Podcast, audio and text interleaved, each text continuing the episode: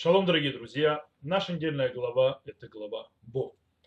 И в нашей главе мы читаем следующие стихи, следующие слова, обращенные к Моше, которые должен Моше передать народу Израиля. Внуши же народу, чтобы вы просили каждого ближнего своего, каждого у ближнего своей вещей серебряных, вещей золотых. То есть перевод не перевел, то есть главную фразу. Сказано «Даберна баузнайхам вишалу иш меэтра эу» и так далее. То есть говори, пожалуйста, в уши народа, и пусть они одолжат э, э, у ближних своих и так далее, и так далее. Раши сразу же здесь, э, скажем так, задается вопросом, почему Всевышний использует очень, скажем так, нестандартную форму речи. На, пожалуйста. Раша объясняет, что, что такое на. На это лашон бакаша, то есть это просьба. Это оборот просьбы, оборот речи просьбы. То есть, в принципе, что говорит Всевышний, говорит Раши? Пожалуйста, пожалуйста, Мушарабейну, э, закляни их, то есть предупреди их, чтобы э, они попросили, чтобы они сделали вот это вот одолжение у египтян всяких вещей. Почему? Чтобы не сказал тот праведник Авраам, значит, э, будут они там порабощены, будут там над ними издеваться, исполнилось. А то, то есть, а то, а другое обещание, вахрехен и цуберхуш гадоль, то есть после этого выйдут с большим имуществом, э, Всевышний не исполнил. То бишь, что Всевышний хочет? Всевышний хочет, чтобы Мушера Бейну то есть, убедился и, скажем так, сделал так, чтобы народ Израиля вышли из, народа, из земли египетской богатыми, с огромным количеством э, богатства, вещей. Для чего? Чтобы вроде бы Авраам Авину э, не пришел с претензиями. То есть, да, что такое? То есть рабство, да, исполнили. Ты мне обещал на Брит Бен что они будут рабами, но потом выйдут с большим имуществом. То есть рабство есть, а имущества нет. И по-настоящему слова Раш немножечко тяжелы. Чем они тяжелые? Всевышний не может достать, сделать так, чтобы э, деньги были, имущество было у народа Израиля, как он обещал Аврааму, без этого. То есть ради этого нужно умолять народ Израиля, народ Израиля должен пойти брать в долг всякие вещи. Более того, почему Всевышний заповедует Моше сказать народу Израиля лешолькелем, то есть в принципе одолжить эти предметы, э, когда понятно, что не одолжение, то есть они их возьмут, унесут навсегда. Почему не купить, э, взять, то есть да, приобрести, не знаю, то есть да, стать хозяином? Что это за одолжение? Мы можем все эти вопросы, которые мы подняли, объяснить, базируясь на простом понимании текста, но мы немножечко углубимся дальше. Мы э, войдем, что называется, в драж, мы войдем в более глубокие смыслы того, что здесь происходит. У нас есть Талмуд, Гмара, в трактате Мигела э, на шестом листе говорит следующее. Сказал Раби Йосей Бараби Ханина. Что за стих? То есть сказано, Васироти дамав мипи вишкуцу мевен шина винишар гам гулю То есть, да, и вытащу кровь из его рта, и, то есть, и всякая мерзость из между зубами его, и останется он Господу, то есть, останется он э, Творцу, то есть Богу, Господу Всевышнему.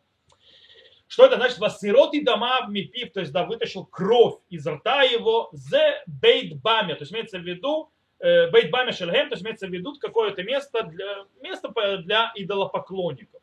Вещикацами Бейнчина, то есть и вытащу из его зубов эту мерзость, это Бейт Галя то есть тоже определенные э, аспекты идолопоклонства. Венишар Гамгули Локейну, то есть да, останется он Господу Богу, Элю Батей Кнесиоту Батей Мидрашот Бейдом, то есть это синагоги и Бейт Мидраши, который в доме, в которых в будущем э, главы э, колен Иуда будут преподавать Тору, то есть, э, среди, то есть Барабим, то есть да, среди большого населения. Окей, что простое понимание Тагмыра, о чем идет речь? То есть говорит нам по-простому Гумара, что в будущем князья, то есть великие, то есть люди иудеи, будут преподавать Тору в, мест, в тех местах, где когда-то в прошлом было идолопоклонство. По-настоящему можем объяснить слова Хазаль намного-намного более глубже, чем это простое понимание. Э, а речь идет о чем? Речь идет о том, что также из, скажем так, э, культуры, не еврейской культуры, даже идолопоклоннической культуры, можно взять и забрать хорошие вещи.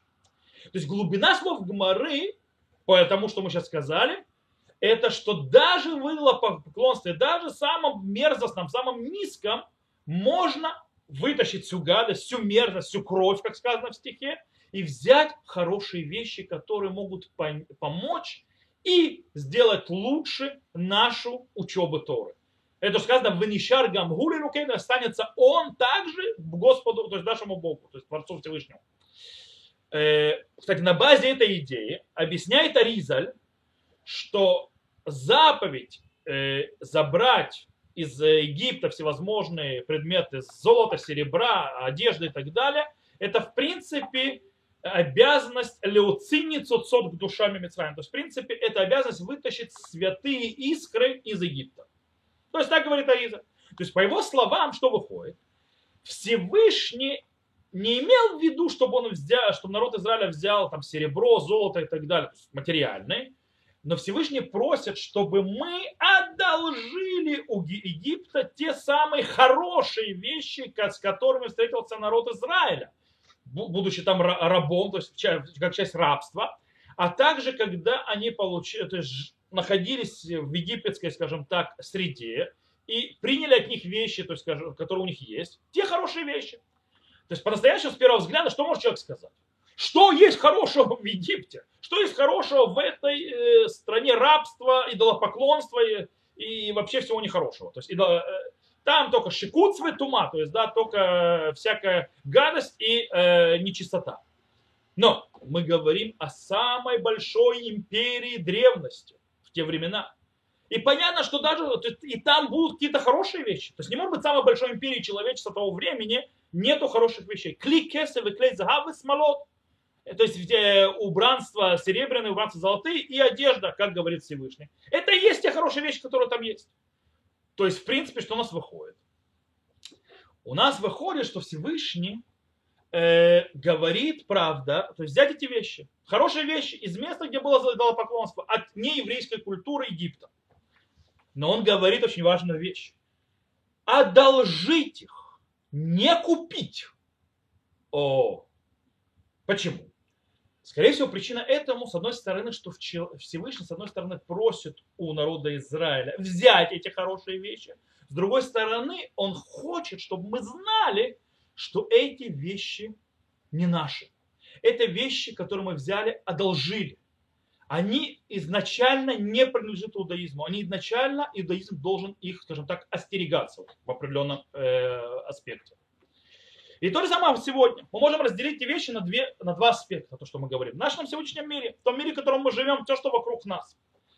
Э, мы можем взять очень много-много вещей из той культуры, того, что происходит с нами и вокруг нас, из того, что называется современного общества, и использовать эти инструменты ради изучения Торы, ради распространения Торы, ради возвеличения Торы. Все что угодно. Но мы должны запомнить, у нас очень интересная вещь. У нас есть Мишна, например. Мишна изначально написана, скажем так, весьма туманным языком, весьма тяжело понятно, по непониманию мы. Причем и тогда было тяжело понимаем. Не зря написали Талмуд, пытались понять, что Мишна говорит. Зачем? О, для того, чтобы учащимся и разбирающим потребовался раб, потребовался наставник, который будет их учить. А они не будут учиться сами. То есть, другими словами, Гмара, Талмуд, который мы учим сегодня и так далее, который тоже написан непонятным языком. Почему так написано? Почему так сделано? Потому что она требует изучения. А что такое Гмара? Это устная Тора, это наша традиция, это все наше. С нее все начинается, на нее все базируется, в конце концов. Это она требует учения устно. Учения с учителем. Да, сегодня мы можем учить Тору, развивать Тору, распределять Тору, использовать всю дигитальные вещи. Компьютеры, память, э, всевозможные программы, использовать э, проектошут, э, RAV Google, то есть поисковик Google, всевозможные площадки Фейсбука, Ютуба, Зума, все что угодно. Я сам это делаю. Даже сейчас я это делаю, для того, чтобы распространять дальше Тору. Все это прекрасно, все это замечательно, можно достать в компьютере все. Весь Танах, всю Гмару, тысячи, сотни тысяч книг, все, все, все, все. То есть человек может, в принципе, учиться, не имея рава определенного, не открывая никогда в жизни ни одну книгу, все в электронном варианте, все такое. Но есть тут проблема. Все это хорошо. Все это замечательно. Это добавляет изучению Тора, это развивает изучение Тора и так далее. Но нужно помнить, это не путь изучать Тору изначально. Это все постфактум. Это все, э, и когда нет выбора. Это все для того, чтобы дать еще толчок движения. Но по-настоящему Тора так не учит. Но по-настоящему Тора учится от учителей от раввинов, настоящих знающих раввинов, которые можно задать вопрос, которые можно сидеть и разбирать не в Фейсбуке, не в Зуме, а по-настоящему выкладывая, только шиму, что Альмедехам, только рядом прицепившись, то есть видя, как Равин раскрывает все эти вещи, как только Равин выясняет, задает вопросы задающему вопрос, выясняет э, ситуацию, и, естественно, из книг. Конечно, и компьютер, и YouTube, и зумы, и все на свете это шикарные, прекрасные, замечательные вещи, которые вышли из, оп... то есть э, из э, сегодняшней технологии, нашего сегодняшней культуры. Но их нужно брать, скажем так, очень ограниченно. Их нужно ляш-иль, то есть да, их брать, э, одалживать, а не делать нашим постоянным инструментом. Почему? Потому что нужно помнить, что в этих вещах есть большая опасность. Э, по-настоящему все эти дигитальные вещи, дигитальные системы очень сильно помогают. Реально помогают многим людям, тем, которые далеко, тем, у кого нету близко раввина, тем, кому нет откуда учиться, тем, у кого нет книг. Они все это открывают, не могут это учиться, получать информацию. Но если у тебя есть эта возможность, если ты да можешь то есть, прийти в место, где учатся, если ты можешь открыть настоящую книгу, углубиться – то только так по-настоящему ты сможешь продвинуться, развиться и по-настоящему раскрыть свой потенциал. Потому что так всегда учились. И это никуда не делось. Нужно чувствовать книгу, нужно знать книгу, нужно уметь открыть книгу, нужно знать, как это работает. Нужно добиться и получить вот это вот ощущение, э, скажем так, насыщения и отдачи равина, которая находится с лицом к лицу. Никогда в жизни никакой дигитал не поможет. Э, нужно вместе, допустим, хеврута, когда учатся вместе, ну, э, ломать зубы вместе, сидя. То есть, в принципе, нужно прикладывать усилия для того, э, причем брать огромную систему, и, то есть, и постигать ее для того, чтобы по-настоящему вырасти и стать большим мудрецами Торы.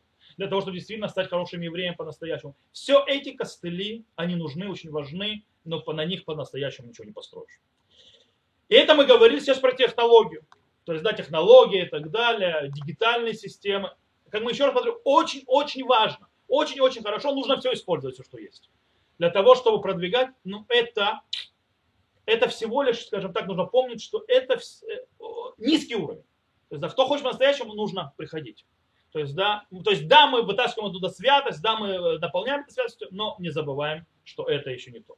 Еще один очень важный аспект, который мы отведем сейчас, и это аспект, который называется духовный. То есть, да, мы сейчас говорили о материальном духовном. Есть очень интересная вещь у Аризаля. Аризаль объясняет, что народ Израиля был э, перед выходом из Египта на 49 ступени ритуальной чистоты. Еще чуть-чуть, сказано стих, «Велоя хрулит момент», то есть они могли ждать.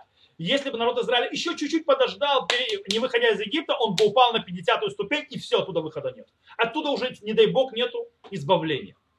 И что мы из этого учим? Мы из этого учим, мы должны доставать, то есть вытаскивать э, э, искры святости из Египта, но нам нужно быть очень-очень-очень аккуратными, не слишком ли много их набрать, не слишком ли много в себя впитать. То есть даже в наше время, когда мы берем духовные идеи, если мы говорим с эм, материальным, с технологическими, нужно быть тоже с головой работать. И нужно э, не обольщаться, что там можно набрать все. И что можно э, дигитально иметь раввинов и так далее. И дигитально все выучить. Не, это, это просто не, не получится. То есть, да, нету дигитальных раввинов, никогда не будет. То есть если ты хочешь развиться по-настоящему. Э, но это с технологическими вещами. Когда мы говорим о идеях, подходах, духовных вещах, тут еще больше нужно э, оберегаться, когда мы вытаскиваем из этого. Мы делаем это важно, вытаскиваем из этого э, с искры святости. Есть два подхода. Есть подход, что мы берем все сегодня, или мы не берем ничего. И тот неправильный, и тот неправильный. Правильный подход – это брать искры святости, с другой стороны, уметь себя обезопасить и уметь знать, где да, где нет и как. И это очень важно. Кстати, для этого тоже нужно наставник и учить, как это делать. И, в принципе, можем этим объяснить это э, странное выражение «даберна», говори, пожалуйста. В базисном смысле, то есть, да, народ Израиля при, ненавидит и отторгает всю эту э, культуру Египта. И Всевышний это понимает, поэтому он говорит, что нужно все-таки, да, вытащить эти искры святости. Поэтому, пожалуйста, сделайте это и сделайте это правильно. И без э, пожелаем нам, чтобы мы могли вытаскивать искры святости из того, что вокруг нас, и в э, материальном плане, и в духовном, и с Божьей помощью у нас это получилось, и чтобы мы от этого никак не пострадали. Всем шаббат шалом, здоровья, всего хорошего.